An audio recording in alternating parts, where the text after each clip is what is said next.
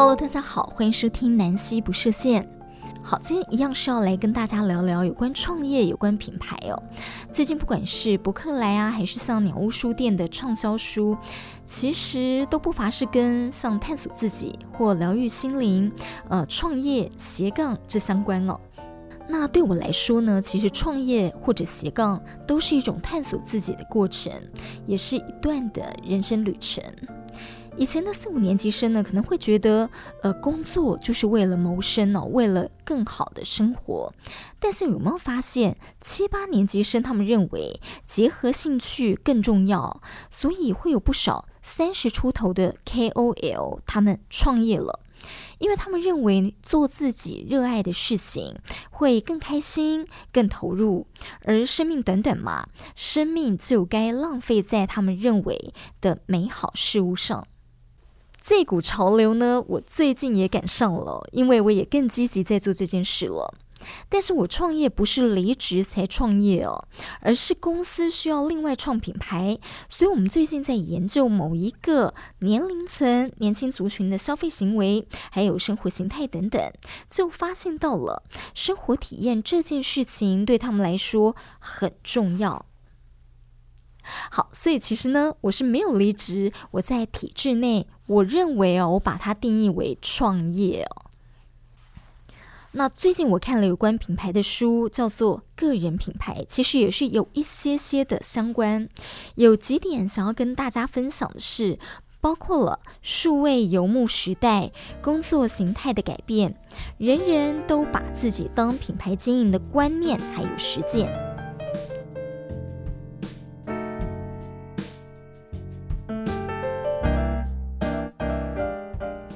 首先我来分享一下这本书的作者叫何泽文。我想有在关注有关于呃品牌、有关于创业、有关于经营个人品牌这件事情哦，或者是有关人资管理，应该都很清楚他哦。他之前呢，在这个呃世界五百强的企业人资整合担任过行销主管，那么现在呢，在新创团队负责人才战略规划，还有雇主品牌的塑造。他里头讲到，个人品牌其实经营真的非常的重要。呃，我们每个人。最好其实都要有这样的观念哦，因为现在的这个职场的雇佣趋势呢，其实你会发现全职的工作越来越少了。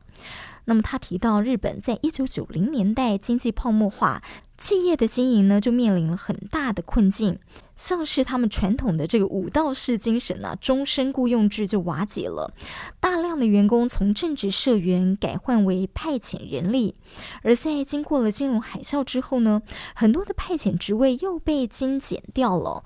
那这样的趋势，其实在台湾的企业也有运用，他们大量使用派遣员工，或者呢，先将新进的员工聘为一年合约制的约聘人员哦，一年。一聘的模式表现出众的话呢，才再转为正职哦。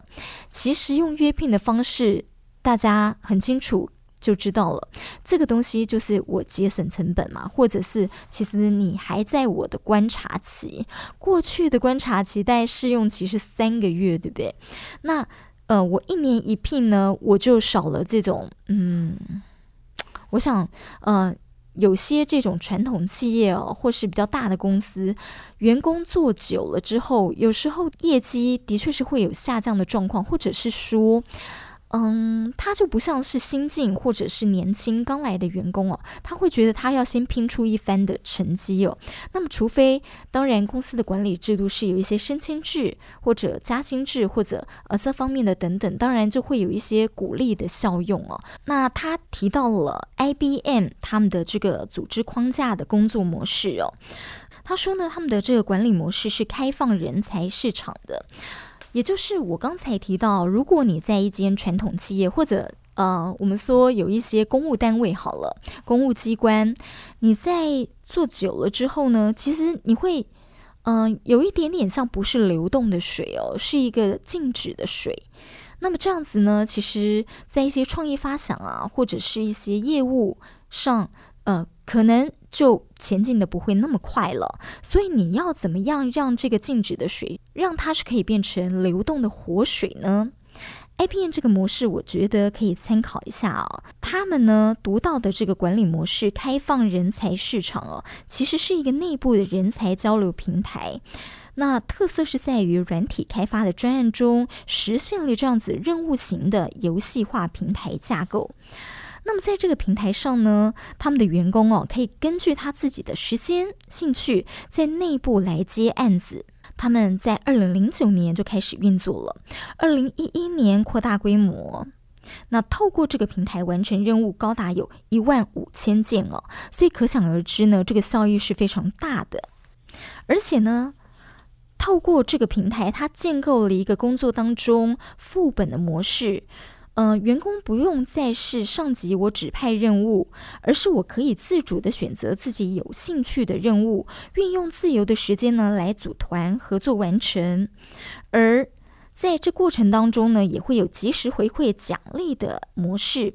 所以你看哦，我可以自己选择我有兴趣的工作，我认为我可以胜任。的工作，我就从了被动性的去接受上级指派任务，变成我是更主动、更积极性的。所以这样其实是让组织的反应是更及时、更积极性，而且更有创造力。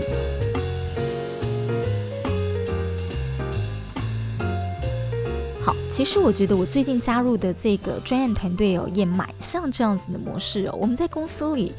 啊、呃，我们从各个不同的部门的单位，我们招募人才，然后呢，我们重新组成啊、呃、一个一个的团队哦。也就是说呢，我打破了原来的部门的框架，从各个部门啊、他主动性呢要来参加这个专案哦，他其实就有一种积极性，或者他对这个是有兴趣、有热情的。那么这个就是一个非常好的一个利基点了，因为如果你有兴趣，你有热情的话，你会很愿意投入你的心思在这上面啊，做很多的思考。那么，呃，这样子全新组合呢，也会让彼此是没有成见的，大家就是为了要完成这个专案的任务，完成这个目标一起达成。而且呢，我们在专案组成之前，其实我们就已经告知说。这个专案呐、有没有完成是大家要一起承担的，大家一起负责。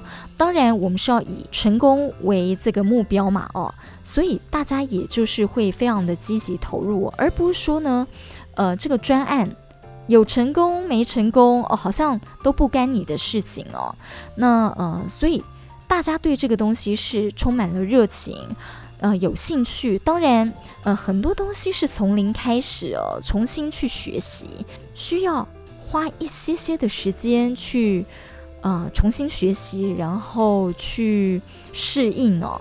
那但是呢，这样子的组成，我觉得就已经让这整个体制是更活泼，然后让呃整个工作团队跟气氛氛围哦也是更活泼活化了。那。在这本书呢，当然他提到了个人品牌这件事情哦。过去，嗯、我们在讲斜杠，有些人可能可能哦，会有一点点的负面思考，是说你现在在做这个正职工作干嘛？你还想斜杠出去加薪吗？不不不，其实不是哦。嗯、斜杠它其实是某一种个人品牌，呃，是。你在另外做的你一个你的一个兴趣，其实就拿比方我来说好了，我自己在做这个 podcast 节目呢，其实我是在做一个兴趣跟我的志趣的经营，它甚至会是我为自己的专业哦做功课的一个加分哦，也就是说，我愿意在我自己空闲的时间，或是我自己。啊、休假的时间呢，在做这件事情，这就跟看书或者你去上课一样哦。你做这些事情呢，其实对你的专业、对你的进修都是加分的。所以他说，其实，在国际间这样的趋势其实是越来越明显了。很多的公司他们是突破以往员工要专注工作这样的观念，鼓励员工可以利用业余的时间来学习不同的领域，甚至是呢塑造个人品牌哦。因为他们认为核心员工的个人品牌响亮，其实啊也会让企业的雇主品牌形象加分哦。嗯、我们很简单举个例好了。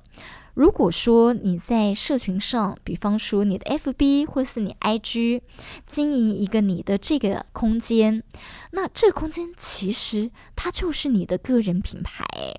如果你在上面，其实你散发的都是一些很正面、很美好的讯息，我们做一个连接好了。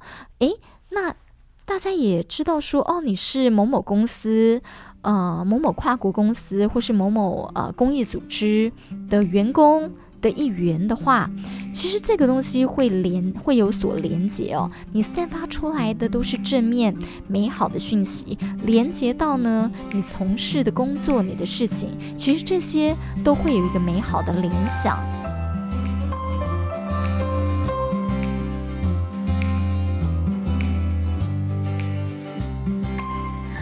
所以呢，个人品牌它摘要出了，嗯、经营上呢是有五大要素哦，我就简要的提一下啊、第一个就是专业的成就。他说呢，个人品牌的经营要像包装，包装或许可以吸引顾客来买这个商品，但是如果你是金玉其外，败絮其中的话，最后消费者呢一定不会回购。所以重点除了包装之外，你的这个呃真正的内容哦。也就是你个人的这个涵养呢，你是必须要有专业的。再来是声誉的管理，也就是 reputation management 哦。这个是说呢，呃，有点像是一个企业公关的概念哦。但是我们分成很多的层次，也就是我们的价值观、愿景、使命，还有你能提供的服务。如果你能准确的传达给各方面的受众，你就可以建立互信还有认同了。所以我们在经营自己的名声之前呢，诶，也可以给自己一个定位跟定义哦。那么要有一个鲜明的形象，呃，在心中先描绘出来。然后呢，你必须是有各种的策略，让你自己的品牌是具象化的，能够让人印象更深刻的。这个其实，嗯，我们也可以拿作说，呃，嗯、你看，以前我们都是说一个主播，他可能有他的这个粉丝页哦，或者是现在甚至呃，当然连记者，对不对？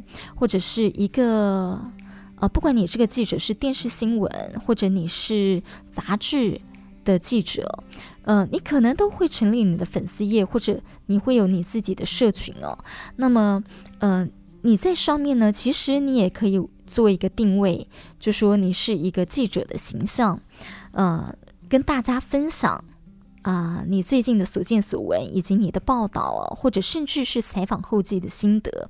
那么这也是一种呃，你为自己建立品牌。其实我我现在是觉得打破很多的框架了，你这个人，你的名字。它就可以是一个品牌，就是你个人是一个品牌这样子的一个观念哦。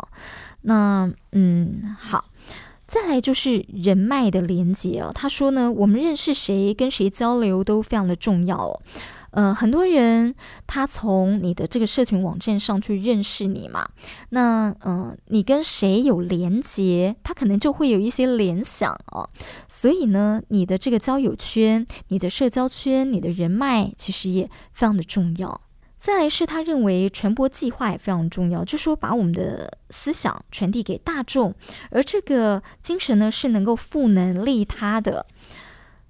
那要透过什么平台，然后用怎么样的形式去传播，这都是要思考的课题。那但是呢，我们要先定位好我们的受众，知道他们的需求，让大众呢，因为对我们的订阅或者追踪而获得效益。那接下来我们就会计划怎么样来行销传播。呃，我们需要怎么样的一个传播计划啊？我觉得这个也很像我我现在在做的一个。品牌的建立，品牌的经营，我们要有的一个营运计划书，我们要怎么样定位？那它的使命，它的精神。当然，最后他有提醒到大家，也就是危机预防。我们知道现在社群传播很多，所以呢，呃，你在网络上任何的一句话，其实哇哦，真的都要非常的小心哦，有可能会危害到你的品牌哦。那当然，你自己的发言要注意之外，万一啊，就是有一些呃黑粉啊，或者是呃一些网友啊，他们比较容易会有一些比较争议性或情绪化的发言的话呢，其实这个部分啊，呃。你也要非常的注意哦。那么还有呢，其实，嗯、你所在社群上叙述的这一切，要跟你内心是符合的，也就是没有造假的成分。因为真金才不怕火炼，你要真诚的做你自己哦。那，呃，因为我想呢，呃。就是假不了多久啦，嗯、我们在社群常常的分享哦，或者我们不管是说话或文字上的这些，其实呃都是可以感受得出你是怎么样的一个人哦。那其实你造假也不能造假久哦，所以其实。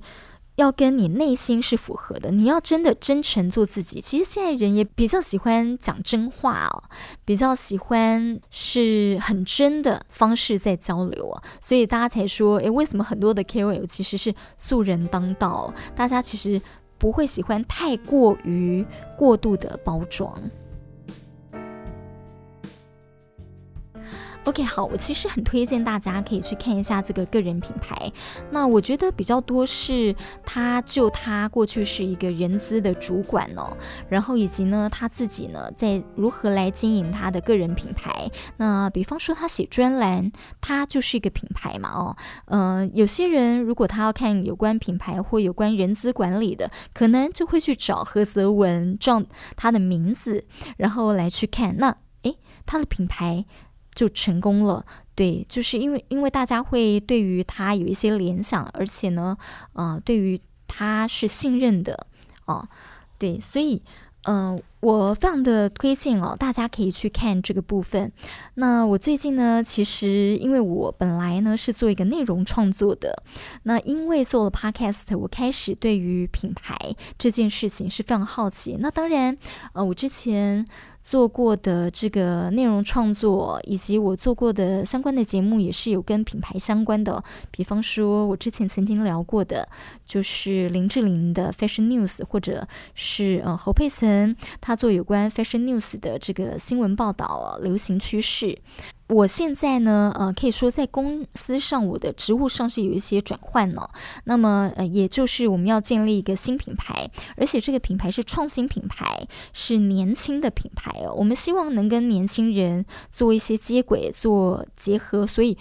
也要了解年轻人的需求是什么。那这个年轻人呢，我们可能又区隔到是三十岁到三十五岁之间。